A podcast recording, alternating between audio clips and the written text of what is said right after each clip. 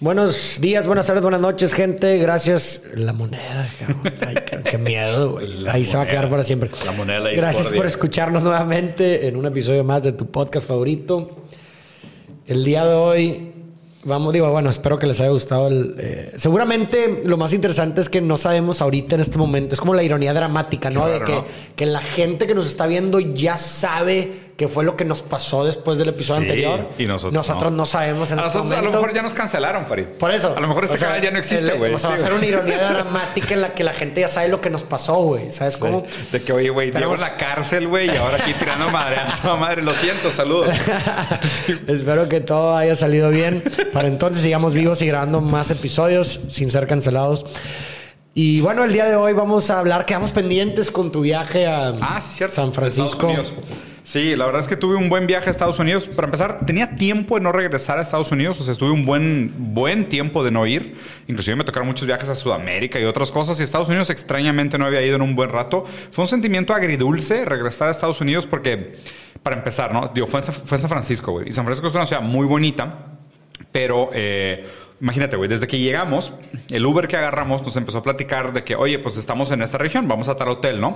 Y dijo que, oigan, pues tengan mucho cuidado, güey, porque están muy cerca de downtown y el centro de la ciudad está lleno Sí. de personas que se quedaron sin casa, o sea, de homeless, ¿no? De desabrigados.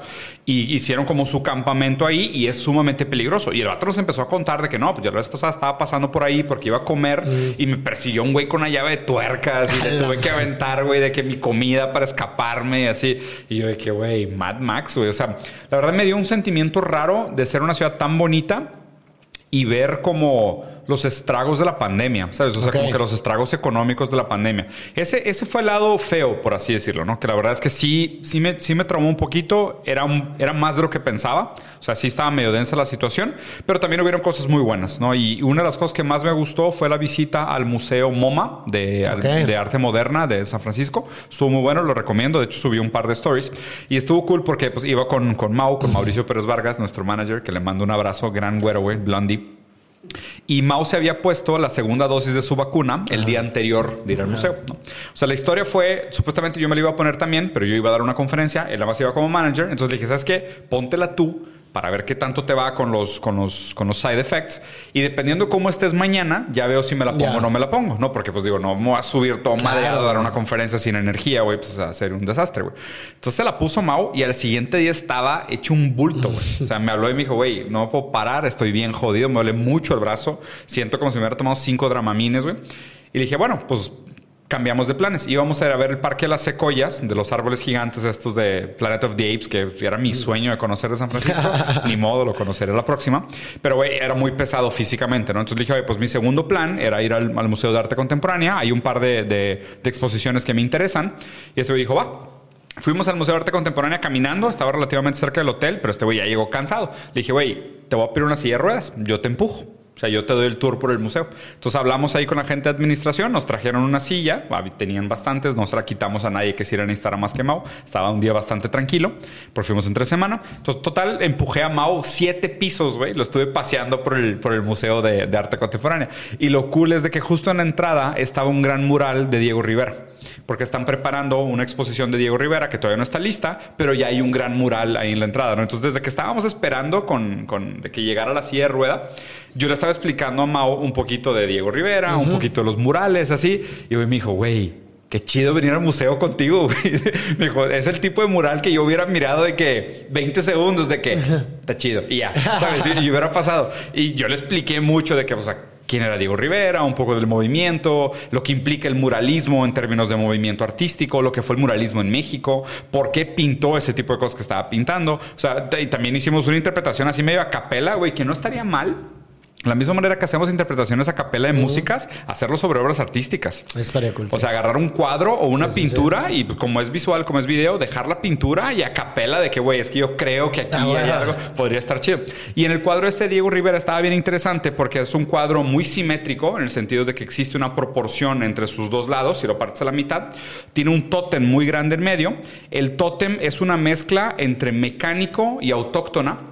Y el cuadro está dividido entre un eh, origen ancestral, autóctona, indios y eh, extranjeros, migrantes que vienen a trabajar al país, ¿no?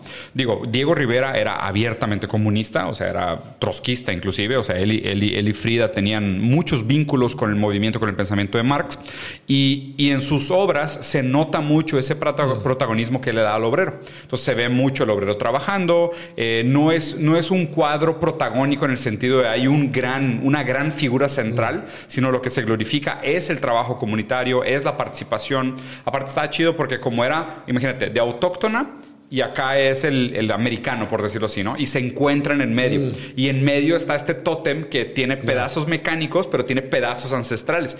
Y acá hay ciencia autóctona, que hay como unos chamanes trabajando con hierbas, y acá al otro lado hay científicos trabajando con mapas, güey. Y poco a poco tú ves como en el, en el mural se van como amenizando, pero al mismo tiempo mezclando. Como que ya cuando llegan al centro, el tótem es la mezcla de las dos cosas, Ajá, o sea, sí. está entrelazado. Pero en el, el proceso de, de- de acercarse, te das cuenta que van perdiendo como su polaridad. Y, y te das cuenta que en el trabajo, en la colaboración, uno per- pierde también esos rasgos tan identitarios, tan, tan, tan fascistas de, ¿sabes? De reniego al otro para darme mi identidad. Y, y en la colaboración es como que no, güey, pues o sea, todos participamos aquí. Entonces estuvo, o sea, esa experiencia estuvo muy chingona. O sea, empezamos ahí con Diego Rivera y nos aventamos siete pisos, güey, de diferentes obras de arte que la neta estuvieron. Sí, me contó Mau que fue una experiencia ¿Qué te dijo, güey? singular.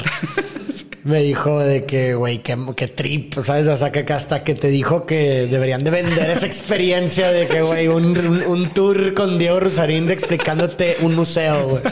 De que así sí quiero ir a un museo, ah, Sí, la sí. gente diría. Bien capitalista, mi Mau. Luego, luego, de que, güey, ¿cómo vendemos este pedo? Yo, yo a toda madre que, güey, te voy a empujar porque estás todo jodido. Güey, deberíamos de vender esto. Yo, ¿qué- qué sí, pero estoy interesado. Y fíjate que una, una de las obras que más me llamó la atención, y aquí, o sea, creo, te quiero, te quiero contar la obra y a ver si podemos hacer el análisis de ella, ¿no? Es como una... Un gran cuarto blanco, o sea, grande, grande, grande. Imagínate, tipo, unas 10 veces este espacio en el que estamos, o sea, muy grande realmente. Como un salón de fiestas, imagínense, ¿no? Con un techo muy bonito, con unos como arcos en los techos, así. En el centro, una estructura de metal con proyectores que proyecta imágenes a todos lados del cuarto. Y las imágenes que proyecta son imágenes tradicionalmente muy americanas, ¿no? De que ¿Americanas? Americanas. La bandera, Ya, guerra.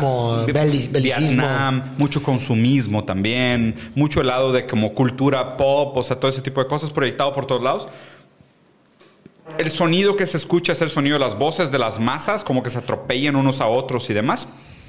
Y eh, la interpretación del autor es que esto era como un tipo de capilla sixtina moderna. ¿Ok? Ok. Entonces, digo, si quieres ahorita te doy mi interpretación, pero ¿cuál sería tu reacción natural a... O sea, piensa en una capilla sixtina y cómo podría ser una capilla sixtina moderna y por qué le dio este nombre y la, la ejecutó de tal O manera. sea, lo que dices es que hay, es una, o sea, hay, hay unos proyectores en medio proyectando todas estas imágenes de Estados Unidos con A todos sonido lados. De las multitudes y demás. sí. Con imágenes muy americanas, banderas, Sí, guerras, sí. McDonald's, Y la pregunta es por qué esto simbolizaría la capilla Sixtina. Exacto. Pues perdona mi ignorancia, pero ¿qué simboliza la capilla Sixtina, güey? Digo, la capilla Sixtina es una capilla muy famosa que Sí, está yo toda sí, al sí techo. sé cuál es, pero no sé qué simboliza la, la, la Mi, capilla mi- Sixtina. mi interpretación de lo que pasó es que de alguna manera el autor trató como de, de pensar cómo sería una capilla sixtina si fuera construida hoy. Sí, sí, sí, de acuerdo. Pero Sí. ¿qué simboliza la capilla Sixtina? No, o sea, deja tú, o sea, si- simboliza su tiempo. O sea, sim- Ya, simboliza... Como algo muy, un- algo muy característico de Sí, su época. o sea, no, no me interesa tanto interpretar lo que haya sido la capilla sixtina, ok, sino, o sea, cuál es la, cuál es el paralelismo entre, por- sí. o sea, por qué al rehacer la capilla sixtina de una manera moderna, este fue el resultado, ¿sabes? O sea. ¿Por qué es así? O sea, cuál, porque por ejemplo, uno- una de las cosas que se hace interesante es que, bueno, obviamente el dios de la capilla sixtina, pues es el dios Correcto. cristiano católico apostólico. ¿Cuál es el dios de esta capilla? Estados Unidos, me supongo. El dinero. El dinero, el ¿Sabes? capitalismo. sí. Exacto. Entonces, ahí, y, y digo, sin leer, o sea, sin leer como la descripción, porque aparte también siento que el arte está pasando por un momento donde las obras están más en el cuadrito, donde viene el nombre Sí. del autor y la descripción, que realmente en lo que se siente en el arte, Sí. ¿no? Y esta es una que no leímos yo y Mau, porque pues así de ruedas, había un chorro de gente donde estaba el cuadrito y nos quedamos sentados en una esquina. Y, y sí se sentía ese feeling como de, güey, o sea, esto es una iglesia moderna. Ya, ya, o sea, como aquí, aquí venimos a rezarle a la Al deidad. dios dinero. Sí, güey, a la deidad, ¿no? Y, lo interesante es que también inclusive, por ejemplo, lo que me pareció, lo que me pareció brillante, o sea, sustituyó el arte propia de su tiempo, que era pues, o sea, la pintura, ¿sabes? Una pintura muy específica que escondía todo el tema de la biología, había como un, como un intento de inclusive superar al dios, pero había escondido un cierto tipo de matiz eh, científico por detrás del teísmo. Y acá lo que hicieron fue, eh, o sea, la- en lugar de pintura, eran imágenes en movimiento, pero era casi como si fuera un collage Frankenstein, Ya. porque los proyectores no creas que estaban así como que todos organizados, estaban realmente como algunos Ok. empalmados y medio, ¿sabes? Como libreta de niña de 15 años, güey, que Yeah. pone fotos de todos sus crushs. Acá el vato tenía de que Estados Unidos, Vietnam, bandera, McDonald's, Ferraris, modelos en bikini, güey, gente desnuda, de que como un collage de ideas, ¿no? Y, y- y fue bien interesante, nos quedamos ahí un buen rato pensando este, este tema de a qué dioses le rezamos ahorita. O sea, si pudieras hacer esa comparación de la teología clásica, del, del Sí. dios, ¿sabes? O sea, monoteísta o inclusive cualquier otra religión, politeísta, antropomorfa, lo que sea, ¿a qué dioses les rezamos hoy? O sea, ¿cuáles son nuestros dioses? O sea, ¿quién juega el papel de deidad? En nuestra sociedad occidental, dices Sí. tú. Pues bueno, pues definitivamente. O sea, sí estoy de acuerdo en. en- o sea, me parece una lectura eh, astuta de la, de la época en- y más ya hablando de Estados Unidos, ¿no? Y todas esas cosas que. O sea, finalmente todos esos sucesos que tú mencionas, como lo es Vietnam y, por ejemplo, McDonald's y cosas así, simbolizan precisamente como este. eh, imperialismo bully, ¿no? Sí. De, Sí, de- sí, de Estados Unidos que pues bajo su dios dinero, si así lo quieres ver. O sea, finalmente muchas de las guerras estaban prácticamente pues, Irak, Afganistán Sí. y todo eso. Todo, el- todo el belicismo de Estados Unidos Era está por para- eso. El objetivo precisamente era, era como el dinero, ¿no? Este, y su- supongo que con, con todo lo que mencionas, el, el artista era lo que quería simbolizar, ¿no? Ese cambio de como Dios, dine- Dios, eh, el- Dios- la capilla sixtina, Dios ¿verdad? teísta. Al Dios eh, material, dinero, ¿no? Qué fuerte, güey. Está, está- está complejo y, y sinceramente como que... O sea, para mí el mayor takeaway de la obra, y, y digo, y obviamente, ¿no? Pues o sea, también habría que hablar de sobre o sea, cuál es la relación que nos genera el arte, porque pues el arte qué es? El arte es la, el objeto físico que despierta en ti un pensamiento. Entonces, ¿el arte qué es? ¿Es el objeto físico? ¿Es el pensamiento? ¿Es la relación entre las dos cosas? O sea, ¿dónde, Sí, sí, sí. ¿dónde está específicamente ese momento artístico o el valor artístico, si quisieras verlo así, ¿no? Porque, porque no todos los objetos del mundo te despiertan. claro, por supuesto, te hacen sentir algo. Exacto. Entonces, digo, para mí ahí, lo- lo- y, y- y estaría hecho escuchar tu postura también de dónde está el momento artístico, dónde está el arte per se. A mí lo que se me hizo más cool fue esta noción de... eh, el capitalismo se comporta como una religión en muchos sentidos, ¿sabes? O sea, es hacemos algo porque creemos que es lo que se espera de nosotros. Por supuesto. O sea, es como si, si en algún momento la religión era este es el bien y el mal. Hoy el capitalismo es lo que determina lo que es el bien y el mal. Entonces la economía determina el bien y el mal, ¿no? Y, y ahí nos podríamos meter a puta muchos niveles, pero sinceramente ese para mí fue el mayor takeaway de la obra, que es sí, o sea, el, el pensamiento económico, el pensamiento del dinero, rezarle a este Dios tiene exactamente la misma estructura que, que el que un dios teísmo, teológico. que un, Sí. te- que un Ya, teísmo ya. tradicional. Sí, porque pues determina las reglas también de... Sí, la, incluso hasta la moral, como tú dices, de la Sí. época, ¿no? Que en, una- en cierta época pues era, estaba ligada a la religión y ahorita pues lo que está permitido no, no, es como decir, ¿no? En, en- o sea, es- es- siempre es bien curioso cómo, por ejemplo, el alcohol, ¿no? Que es, un- es una sustancia o un producto que hace mucho daño. Claro. Pero pues na- nadie, o sea, o la Coca-Cola, si así lo quieres ver.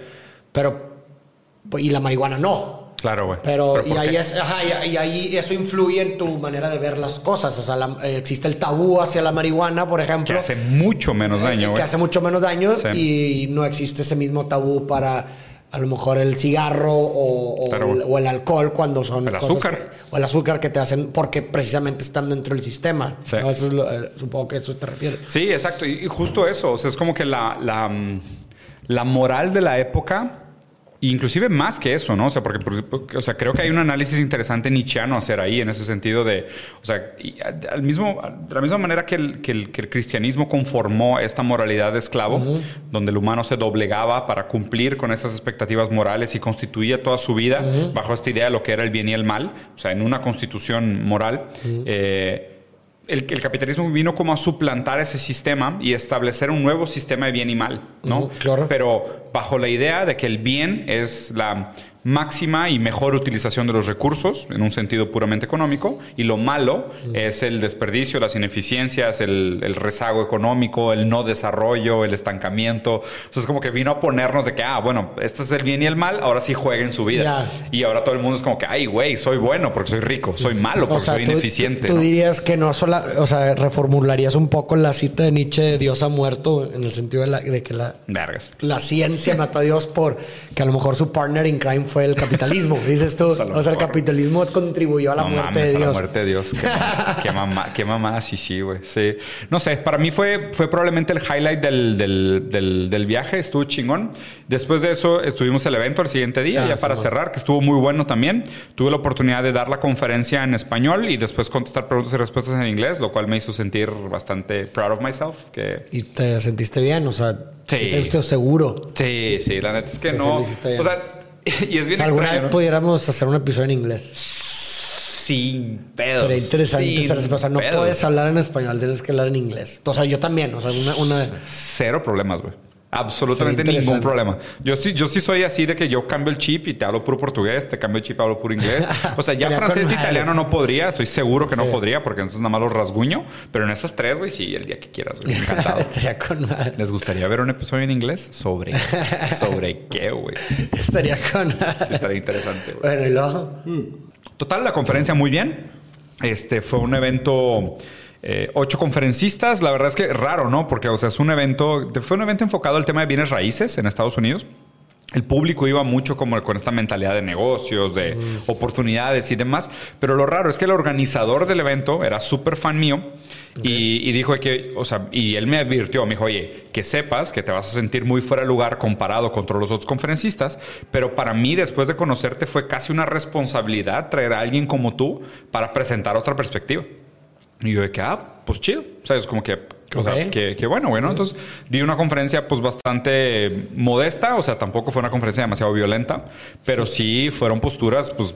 Antagónicas. Antagónicas a lo tradicional, ¿no? Y, y se me hizo bien raro, güey, como que haber estado el día anterior en esa capilla capitalista y al siguiente día estar yo como predicador enfrente de una capilla capitalista. sentí, como, sentí como ese paralelismo raro, güey. O sea, no podía dejar de pensar de que, güey, o sea, qué pedo, güey. O sea, qué raro, ¿no? O sea, qué raro que, inclusive pensé, es que el autor a lo mejor nunca ha pensado que no hay necesidad de hacer una capilla sixtina, moderna. Ya existen.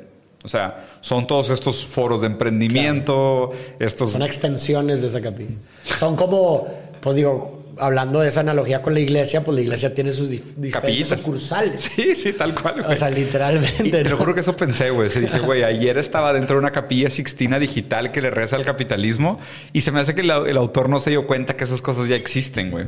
Y, él, trató de ser demasiado, demasiado literal en su interpretación. una catedral.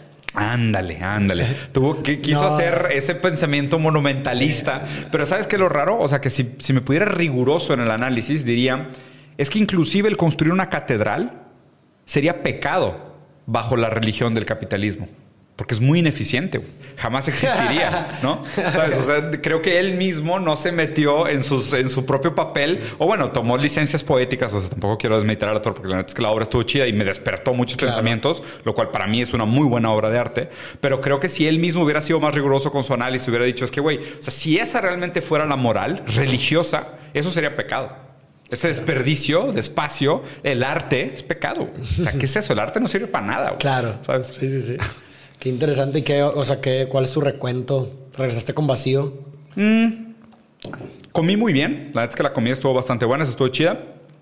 Regresé con un sabor de boca, yo creo que más positivo que negativo. O sea, lo que me gustó mucho es que nos topamos con una comunidad latina muy interesante. Y ahí sí, saludos a la comunidad latina de Estados Unidos, si es que están allá. Yo creo que, por ejemplo, hay un mercado interesante de contenido para hispanohablantes en Estados Unidos. Sí, muy grande, güey. muy, muy, grande, güey. Y creo que tienen al mismo tiempo muchas de las mismas preocupaciones que el público de América Latina, pero contextualizadas a que son migrantes. O sea, por ejemplo, algo que se me hizo muy chido, güey. Yo, yo que critico mucho la meritocracia, ¿no? O sea, yo soy un fuerte, fuerte crítico de la meritocracia. Acá lo interesante, y de hecho, la persona que me contrató me dijo, mis papás eran agricultores. güey. Y este güey traía un carrazo, tenía mucha lana, por lo visto, digo, por lo visto, no, nunca sabes, pero por lo visto le iba bastante bien, una muy buena persona, y él es un caso de éxito de la meritocracia. Y lo interesante es que hablar con migrantes en otros países, los migrantes o sea, que de nuevo, ¿no? O sea, los, los, los hechos son hechos. O sea, la verdad es que el movimiento de escalera socioeconómica sigue siendo el 8%. O sea, Claro. sigue siendo un movimiento muy bajo. El problema es que la gran mayoría de esos casos, o sea, son migrantes que van con todas las ganas del mundo, no les importa, Y no tiene nada que perder, güey. no tienen nada que perder, exacto, ¿no? Y pues digo, también tendrías que pensar, inclusive la capacidad de migrar no es para todos. Por supuesto que no, No es, no es tan, tan simple, ¿no? Pero fue interesante para mí ver que inclusive una persona que es un caso de éxito de la meritocracia está de acuerdo con, con- con mi postura. Lo cual es de que, pues sí, ¿por Claro. qué? Porque él mismo sabe que su historia no es para todos. Sí, claro, O sea, él mismo él debe tener hermanos, debe tener primos, debe tener muchos amigos que por más que hicieron el mismo movimiento que él, no tuvieron el mismo éxito Sí, que claro. él, ¿no? Entonces, ahí es donde creo que, que- que se rompe la narrativa. Pero la verdad, la verdad para mí fue un buen viaje. Yo creo que Es un gran tema también bastante. ese para tocar a lo mejor en otro episodio, así ¿Cuál? como el tema de la inmigración. O sea, lo, Mm. eso sería un tema interesante. Uf, super Halloween. Y, ah, bueno, ¿y qué ibas a decir? ese ah, ya. Eso fue top. Eso fue top. Yo la última vez que fui a San Francisco me dio vacío, güey. ¿Por qué? Pero no por San Francisco en sí, güey. O sea, allá la Unidos, droga es legal, o sea, la marihuana es legal. Sí. Y, me acu- y, de- y según yo, digo, yo no soy un consumidor así que tú digas frecuente de la marihuana, pero porque era legal, pues ahí me, me, Probaste, eché, me- sí. me eché un churrito, ¿no? Y digo, mi tesis es que fue eso, güey. O sea, no, a lo mejor estoy equivocado y no tiene que ver, güey.